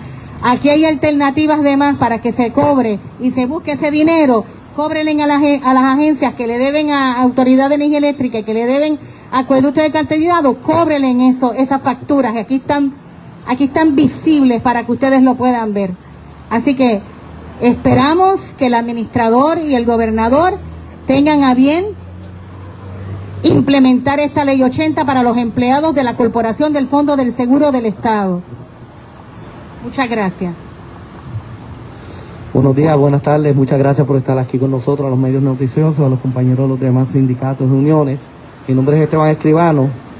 Eh, soy el portavoz del Frente Unido de Empleados de eh, Gobierno de Puerto Rico y la página cibernética Ley 80 retiro ahora. Vamos a ser bien cortito en mi, en mis palabras. Número uno, pueblo de Puerto Rico, esto no es una lucha de ahora. Esto empezó en el 2020. En diciembre del 21 nos dijeron que no había retiro, después de dos años eh, con una promesa tuvo que venir el Tribunal Federal y darles 45 días a la Junta y al gobierno para ponerse de acuerdo. En febrero del 2022 nada habían hecho. Tuvo que volver el Tribunal Federal y darle 120 días que se cumplieron en junio 20 del 22 para que se pusieran de acuerdo. Nada hicieron. Tuvo que nuevamente por tercera ocasión venir el tribunal y dar 30 días para que finalmente se pusieran de, de acuerdo y aquí estamos. La fecha fue hoy y todavía ninguno, ni gobierno ni la Junta, se ha expresado en favor a la implementación de la ley 80. Es claro que el tribunal está en favor a los empleados públicos del sistema de Puerto Rico. Los empleados somos nosotros, ustedes, el pueblo de Puerto Rico. Somos padres, somos hermanos, somos hijos, somos primos. Somos los mismos empleados, el pueblo de Puerto Rico. En junio del 25, del 22, el gobierno entregó las listas de las personas que ya eh, estaban beneficiando para una posible implementación en la fecha de hoy. Exigimos que las agencias de gobierno, todas, hagan esas listas públicas. Eso es un documento público y lo tienen en privado. Ningún empleado sabe de por sí oficialmente si es o no acreditable a irse una implementación. Y por último, les voy a dar un poquito de matemática en cuanto a lo que es esencial. La Junta se expresa que solo puede sacar los no esenciales hasta la fecha de hoy. Que los esenciales, como hay que hacer la eliminación de puestos, no pudieran ser cualificados. Gente, sí hay hay eliminación de puestos. Porque usted trae un empleado no esencial, retiro Don Bill en un puesto no esencial más bajo y lo sube a este puesto esencial. La persona de ese puesto esencial se va dejando un 50% de ganancia al, al, gobierno, a la agencia, y con ese 50% trae a este empleado de este puesto interno a cubrir ese puesto esencial. Sí hay eliminación de puestos, sí hay beneficio para, para las arcas del gobierno. Eso fue parte de la conferencia de prensa. De hecho, el, el próximo 14 de julio es la fecha límite, o sea, mañana. Mañana es la fecha límite para el acuerdo entre la Junta de Control Fiscal y el gobierno en cuanto a la ley 80 ¿Qué va a terminar ocurriendo? Pendientes a la red informativa. Hablando precisamente de pensionados, pues los pensionados del gobierno que deseen regresar a laborar en el servicio público a tiempo parcial y sin afectar sus pensiones, ahora podrán hacerlo. Esto luego de que el gobernador Pedro Pierluisi pues están para su firma en el proyecto de la Cámara 533 o el proyecto de Administración 1 que es precisamente el permitirle a los pensionados trabajar part-time en el gobierno sin que se le afecte su retiro. El nuevo estatuto de ley aplica a toda persona que se haya pensionado por retiro, ya sea por edad, años de servicio, programas de retiro incentivado, transición voluntaria, entre otros. Y todos los que sean partícipes tendrán empleo regular parcial y este empleo en tiempo y en retribución no debe exceder la mitad de la jornada regular de trabajo y esta retribución será no mayor de la mitad de la que le correspondería en el mismo empleo si fuera de jornada completa, independientemente de la existencia de cualquier acuerdo suscrito que prohíba su regreso al servicio público. Todo esto obviamente sin que el pago de pensión o de retiro que recibe del gobierno, incluyendo sus instrumentalidades, o así como de cualquier fondo de retiro o pensión creado que se cree en un futuro, se ha suspendido precisamente por trabajar. O sea que van a poder trabajar part-time. Tanto la Oficina de Administración y Transformación de Recursos Humanos como Gerencia y Presupuesto y el Departamento de Justicia, la Junta de Retiro y la Autoridad de Asesoría Financiera y Fiscal se expresaron a favor de este proyecto. Esta medida que fue presentada el 16 de febrero del 2021 contó con el voto de los dos partidos principales, salvo el voto en contra del partido independentista puertorriqueño. Así las cosas, si usted es pensionado y usted, quiere buscarse unos chavitos, se siente útil todavía, puede trabajar de manera parcial en el gobierno sin que se le afecte su pensión. La red le informa. Vamos a una pausa cuando regresemos en esta edición de hoy del noticiero estelar de la red informativa de Puerto Rico. Fabián Arroyo en Lares lamenta el que David Quiñones se vaya a convertir en su contendor. Ese feudo es viejo porque ustedes recordarán que Fabián Arroyo y David Quiñones corrieron en el 2016 en una contienda a la, a la Cámara de Representantes y la ganó David Quiñones. La pregunta es, ¿se repetirá la historia? También hablamos de otras noticias del ámbito policíaco a la pausa. Regresamos en breve en esta edición de hoy miércoles del noticiero estelar de la red informativa.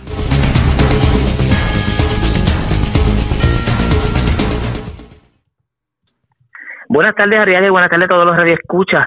Bien, tenemos que agente adscrito a la División de Drogas, Narcóticos, Control del Vicio y Armas Ilegales del área de Utuado de negociador de la Policía de Puerto Rico diligenciaron una orden de registro y allanamiento en la calle Nuevo Londres, en el pueblo de Utuado Según se informa, la Policía de Puerto Rico arrestó a Irwin Lorenzo Vargas, de 44 años de edad y residente del municipio de Utuado, ya que mientras diligenciaban una orden de arresto y, registro y allanamiento, ocuparon 75 cápsulas de crack y 521 dólares en efectivo en diferentes denominaciones. El agente Olivencia consultó el caso con la fiscal Cintia Candelaria de la Fiscalía de Utuado, quien instruyó radicar cargos criminales por los artículos 401 y 412 de la Ley de Sustancias Controladas de Puerto Rico. La prueba fue presentada ante la consideración del honorable juez Melissa Santiago de la Sala de Investigaciones del Tribunal de quien luego de evaluar la prueba presentada determinó causa en ambos delitos fijando una fianza global de 20 mil dólares, la cual no pudo prestar, siendo ingresado a la institución penal de Bayamón. Eso es todo lo que tenemos agregar por el momento. Gracias por la información. Buenas tardes. Buenas tardes. La red le informa. Señora, vamos a una pausa y regresamos a la parte final del noticiero estelar de la red informativa.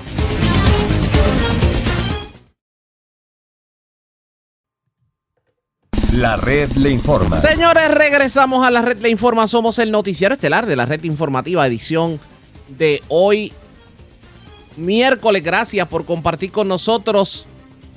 Bueno, ya, como le habíamos informado, ya el Partido Nuevo Progresista en Lares tiene presidente. Y es nada más y nada menos que el ex representante David Quiñones.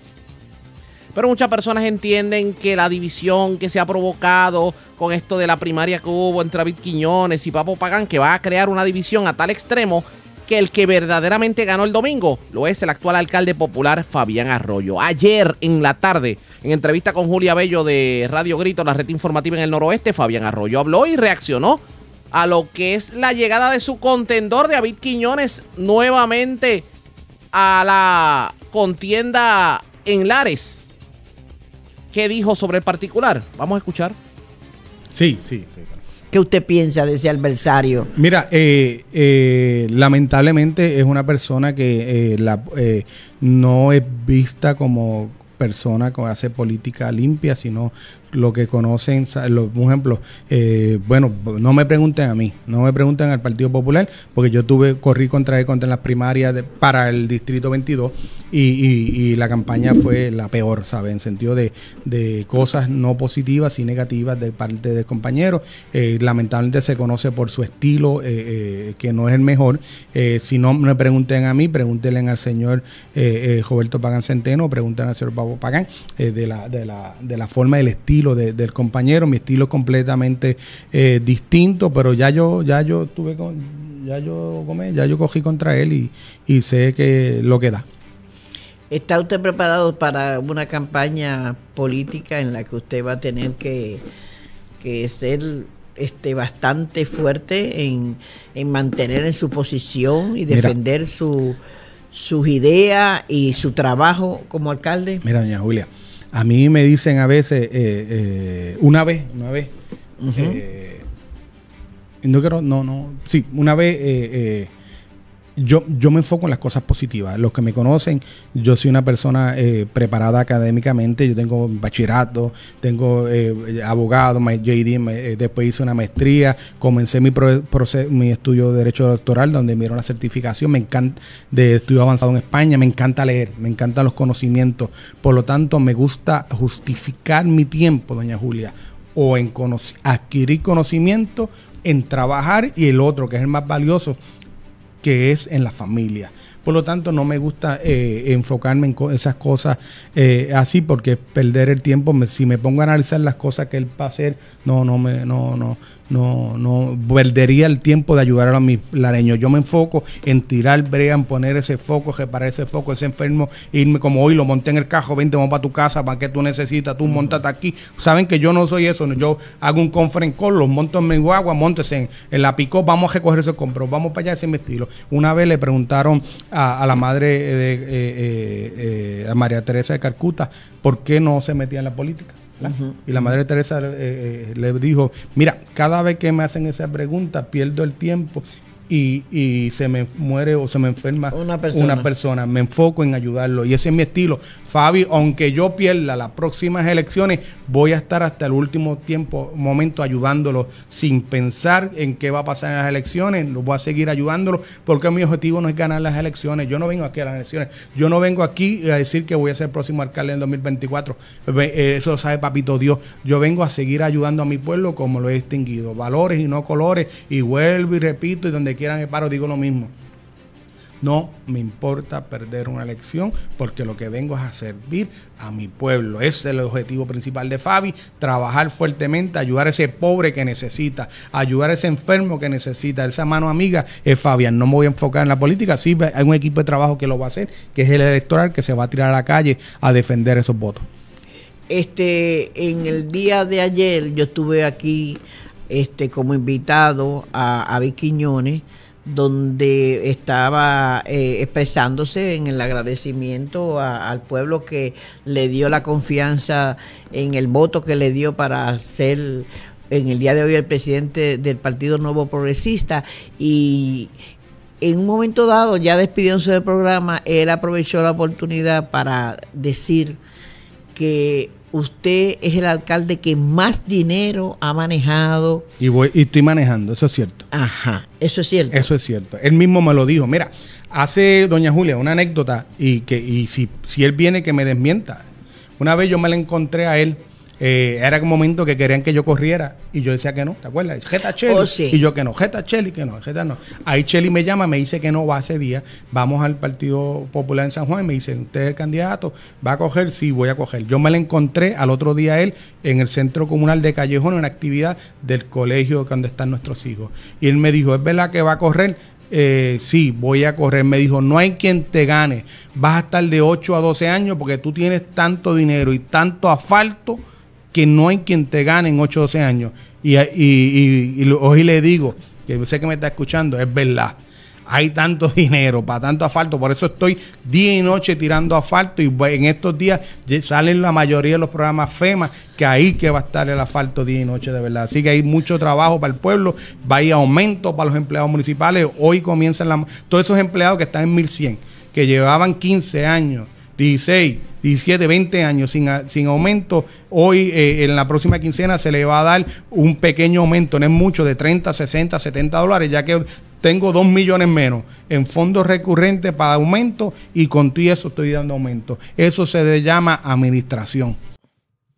De hecho, el alcalde aprovechó para reaccionar a cuestionamientos de, de algunos sectores en el Ares que lo acusan de cambiar el color azul por el rojo en cuanto edificio e instrumentalidad municipal existe.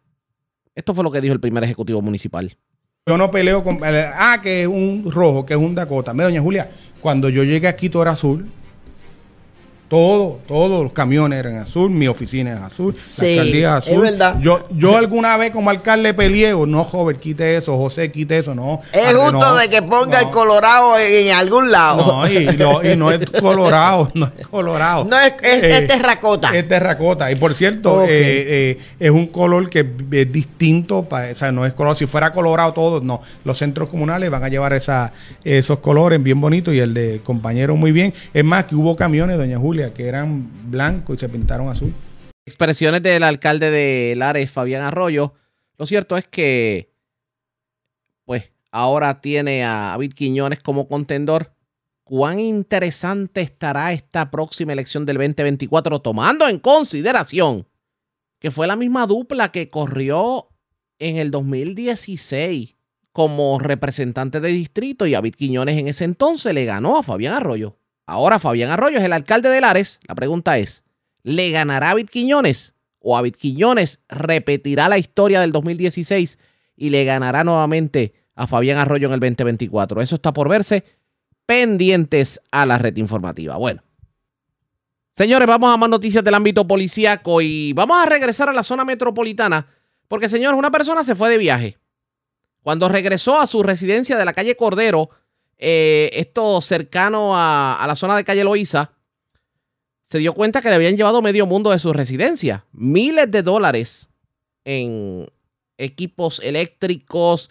Se llevaron hasta el ron de la residencia. Así que ustedes, para que ustedes tengan una idea. Pero también en Río Piedras, una persona pagó 4.188 dólares a una persona para la construcción de unos gabinetes de cocina. El trabajo nunca lo hicieron y el, la persona se embolsilló el dinero.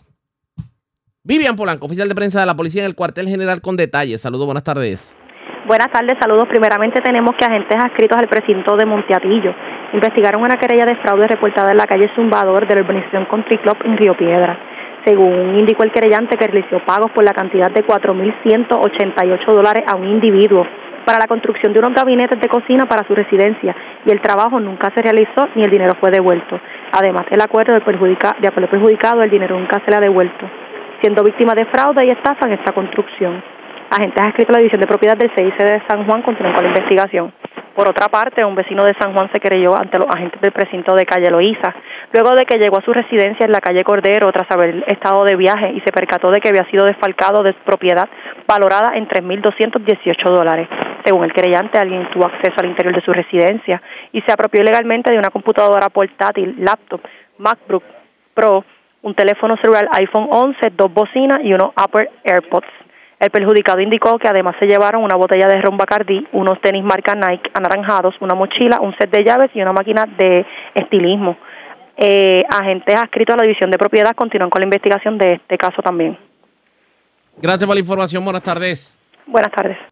Gracias, era Vivian Polanco, oficial de prensa de la policía en el cuartel general de la zona metropolitana. Vamos a la centro oriental porque las autoridades ocuparon gran cantidad de drogas, armas y dinero en efectivo en medio de operativos en el residencial Jardines de Montellano en Calle y también en la barriada cantera de Calle. La información la tiene Edgardo Ríos Queret, oficial de prensa de la policía en Cagua. Saludos, buenas tardes. Buenas tardes. ¿Qué información tenemos? Agentes de negociadores de drogas, adscrito a la Superintendencia Auxiliar de Operaciones Especiales de la Policía de Puerto Rico, dirigido por el Teniente Coronel Carlos H. Cruz, en unión a personal del área de Cagua, dirigida por el Teniente Coronel Manuel de Jesús Tresco, División de Arrestos Guayama, Unidad K9 y FURA, realizaron la ocupación de sustancias controladas, municiones y la recuperación de un vehículo hurtado durante intervenciones realizadas en el residencial Jardines de Montellano y la barriada cantera en Calle.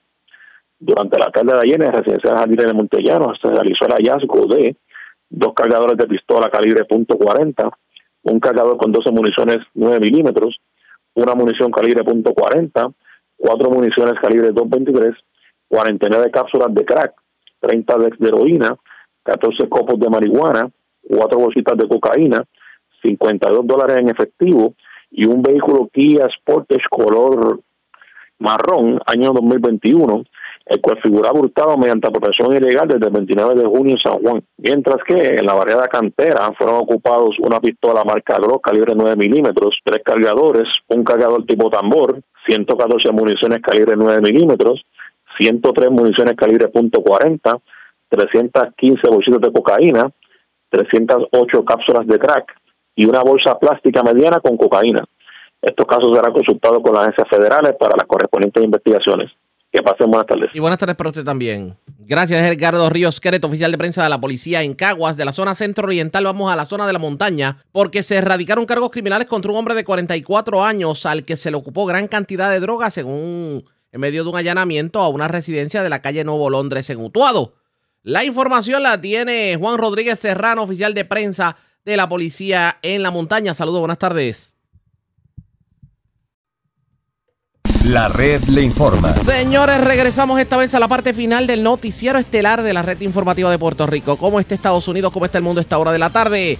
Vamos con DN, nos tienen un resumen completo sobre lo más importante acontecido en el ámbito nacional e internacional. En Ucrania aumentó a 33 el número de muertes que causó un ataque ruso con misiles contra un complejo de apartamentos ubicado en la localidad de Chasiv-Yar en la región de Donetsk. El lunes los equipos de rescate sacaron a nueve personas sobrevivientes de entre los escombros. Por otro lado, Ucrania afirma que cinco personas murieron, incluidos dos menores, y docenas de personas resultaron heridas después de que proyectiles rusos cayeran sobre la ciudad de Kharkov. En la ciudad de Washington, D.C., el gobierno del presidente estadounidense Joe Biden acusó a Rusia de recurrir a Irán para obtener cientos de drones con capacidad armamentística para usar en Ucrania. En Kiev, el Partido Comunista de Ucrania y otros partidos de izquierda denuncian que su actividad política ha sido prohibida y sus activos incautados en virtud de un decreto del presidente ucraniano Volodymyr Zelensky que prohíbe los partidos políticos que son considerados prorrusos. En la ciudad de Moscú, el presidente de Rusia, Vladimir Putin, dijo que aceleraría el procedimiento para que los ucranianos obtengan la ciudadanía rusa. Los funcionarios ucranianos condenaron la medida y la calificaron como una invasión a la soberanía e integridad territorial de Ucrania. El lunes, un alto funcionario ucraniano aseguró que hay unas 7.200 personas pertenecientes al ejército desaparecidas y de las que no se tienen noticias, aunque se cree que la mayoría están bajo el cautiverio de fuerzas rusas. Visite democracynow.org barra es para obtener la información más reciente sobre la guerra en Ucrania. El lunes, el gobierno de Joe Biden dijo que los médicos estadounidenses deben realizar abortos si una mujer embarazada experimenta una emergencia médica y su vida corre peligro. En una carta dirigida a las agencias federales de salud, el secretario de Salud y Servicios Humanos, Javier Becerra, dijo que la ley de tratamiento médico de emergencia y parto activo, que una ley federal, protegerá a los médicos que realicen el procedimiento en los estados donde el aborto está prohibido. Becerra advirtió que los hospitales y los médicos que se nieguen a realizar abortos en estas circunstancias enfrentarán la pérdida de los fondos del programa público de salud Medicare y el respaldo financiero de otros programas gubernamentales de salud. En el estado de Michigan, los activistas en defensa de la justicia reproductiva han presentado formalmente más de 700.000 firmas para respaldar una iniciativa electoral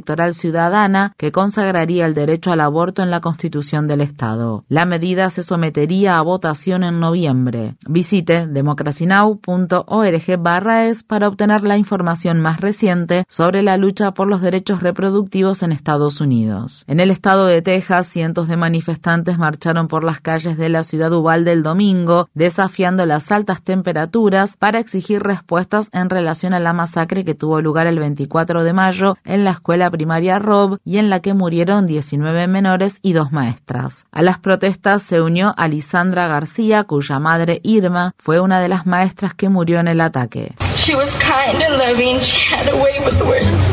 Era amable y cariñosa. Tenía habilidad con las palabras. Ella era la columna vertebral de nuestra familia. Y nunca seremos los mismos. Por más triste que sea, una parte de mí sabía que mi madre daría su vida para salvar a sus estudiantes. El padre de Alisandra García, Joe, murió de un ataque al corazón dos días después de que su esposa Irma muriera a manos del atacante de Ubalde. En la Casa Blanca, el padre de un estudiante asesinado en un tiroteo masivo en 2018 interrumpió al presidente de Estados Unidos, Joe Biden, el lunes para exigir que se tomen más medidas federales sobre el control de armas de fuego. Biden estaba realizando una ceremonia en el Jardín de las Rosas con personas sobrevivientes y familiares afectados por la violencia con armas de fuego para celebrar la firma de un proyecto de ley bipartidista de control de armas de fuego cuando Manuel Oliver se levantó para desafiar el historial de Biden en relación a las armas de fuego. Oliver perdió a su hijo de 17 años Joaquín en un tiroteo masivo en la escuela secundaria Marjorie Stoneman Douglas en la ciudad de Parkland, en el estado de Florida, el día de San Valentín de 2018. Lo que sucede hoy representa muchas cosas. Es una prueba de que, a pesar de los detractores, podemos lograr un progreso significativo en el tratamiento de la violencia con armas de fuego.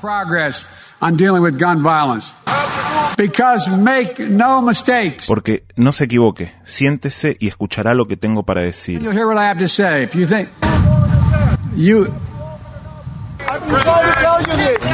Tenemos que abrir una oficina en la Casa Blanca. He estado tratando de decirle esto durante años. Tenemos una. Permítame terminar con mi intervención. Seguidamente, Manuel Oliver fue retirado por agentes del servicio secreto. Después de la confrontación, Manuel Oliver dijo a los periodistas que exige que el presidente Biden cree una oficina en el Poder Ejecutivo que se enfoque únicamente en la violencia con armas de fuego. What am I supposed to do today here? ¿Qué se supone que debo hacer hoy aquí? Escuchar el contenido de unos proyectos de ley que no resuelven al 100% el problema que está matando gente todos los días en Estados Unidos?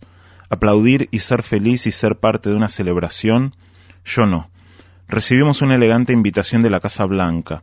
Era como ir a una boda, y aquí estoy. Sabía que necesitaba estar aquí, pero también necesitaba decir lo que dije. Los funcionarios de salud pública advierten sobre una nueva variante de coronavirus de rápida propagación que se ha relacionado con un número creciente de casos en todo India. El linaje BA.2.75 evolucionó de la altamente contagiosa variante Omicron y parece estar superando a otras mutaciones del virus. Esto ocurre al tiempo que la subvariante BA.5 de Omicron representa actualmente la mayoría de los casos en Estados Unidos, donde las hospitalizaciones hospitalizaciones por la COVID-19 siguen aumentando y las tasas de pruebas positivas han subido a sus terceros peores niveles de la pandemia. Los líderes demócratas están demorando la toma de decisiones en el Senado, donde dos senadores, Chuck Schumer de Nueva York, líder de la mayoría del Senado, y Richard Blumenthal de Connecticut están ausentes después de dar positivo por coronavirus. Blumenthal anunció su diagnóstico el lunes después de regresar de un viaje a Ucrania, donde se reunió con el presidente Volodymyr Zelensky y otros altos funcionarios de ese país. Según se informa, en Sri Lanka el presidente Gotabaya Rajapaksa habría hecho un intento fallido de huir del país antes de su renuncia a la que está prevista para el miércoles. La agencia de noticias AFP informa que el presidente ahora quizás use un barco patrulla de la Marina para huir del país insular en medio de una grave crisis económica y después de que miles de manifestantes irrumpieron en la residencia presidencial el sábado y prendieron fuego a la casa del primer ministro. Rajapaksa goza de inmunidad de arresto mientras aún sea presidente y puede estar tratando de irse para evitar ser detenido. El presidente está acusado de haber cometido crímenes de guerra mientras fue ministro de Defensa y de llevar a la bancarrota a Sri Lanka a través de una corrupción masiva y de una mala gestión económica que ha dejado a millones de personas con escasez de alimentos, combustible y electricidad. El lunes, en Colombo, la capital del país, los restaurantes usaron leña para preparar preparar la comida. Cocinamos con leña, aquí no hay gas para cocinar. Han pasado 15 días desde que las autoridades dijeron que el gas para cocinar estaría disponible, pero aún no ha llegado.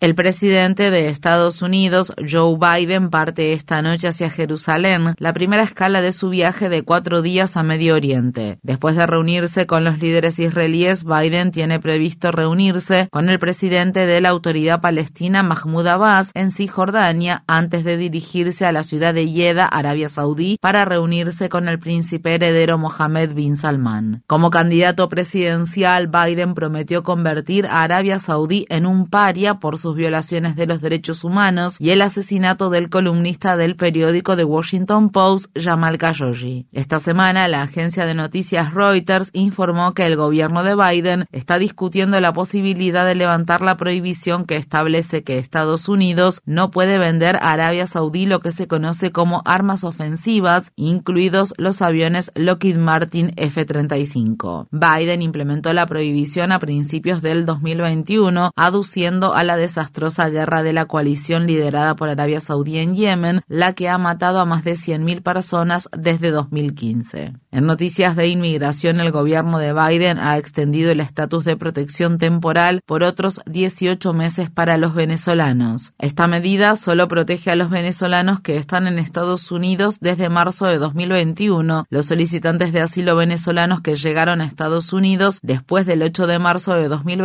2021 no son elegibles para la ayuda humanitaria temporal y enfrentan la deportación. Decenas de miles de venezolanos han huido de su país debido a la creciente escasez de alimentos y medicamentos y a otras condiciones que se han visto agravadas en gran medida por las duras sanciones que Estados Unidos impuso contra Venezuela. Esto se produce al tiempo que el gobierno de Biden sigue usando la disposición invocada por el gobierno de Trump prevista en el título 42 del Código de Regulaciones Federales para expulsar ingresar en masa del país sin el debido proceso, alegando motivos de salud pública a raíz de la pandemia a miles de solicitantes de asilo de Haití, América Central y otras regiones que llegan a la frontera entre Estados Unidos y México. La red le informa. Bueno, señores, enganchamos los guantes. Regresamos mañana jueves a la hora acostumbrada cuando nuevamente a través de Cumbre de Éxitos 1530 de X61 de Radio Grito y de Red 93, que son las emisoras que forman parte de la red informativa, le vamos a llevar a ustedes resumen de noticias de mayor credibilidad en el país.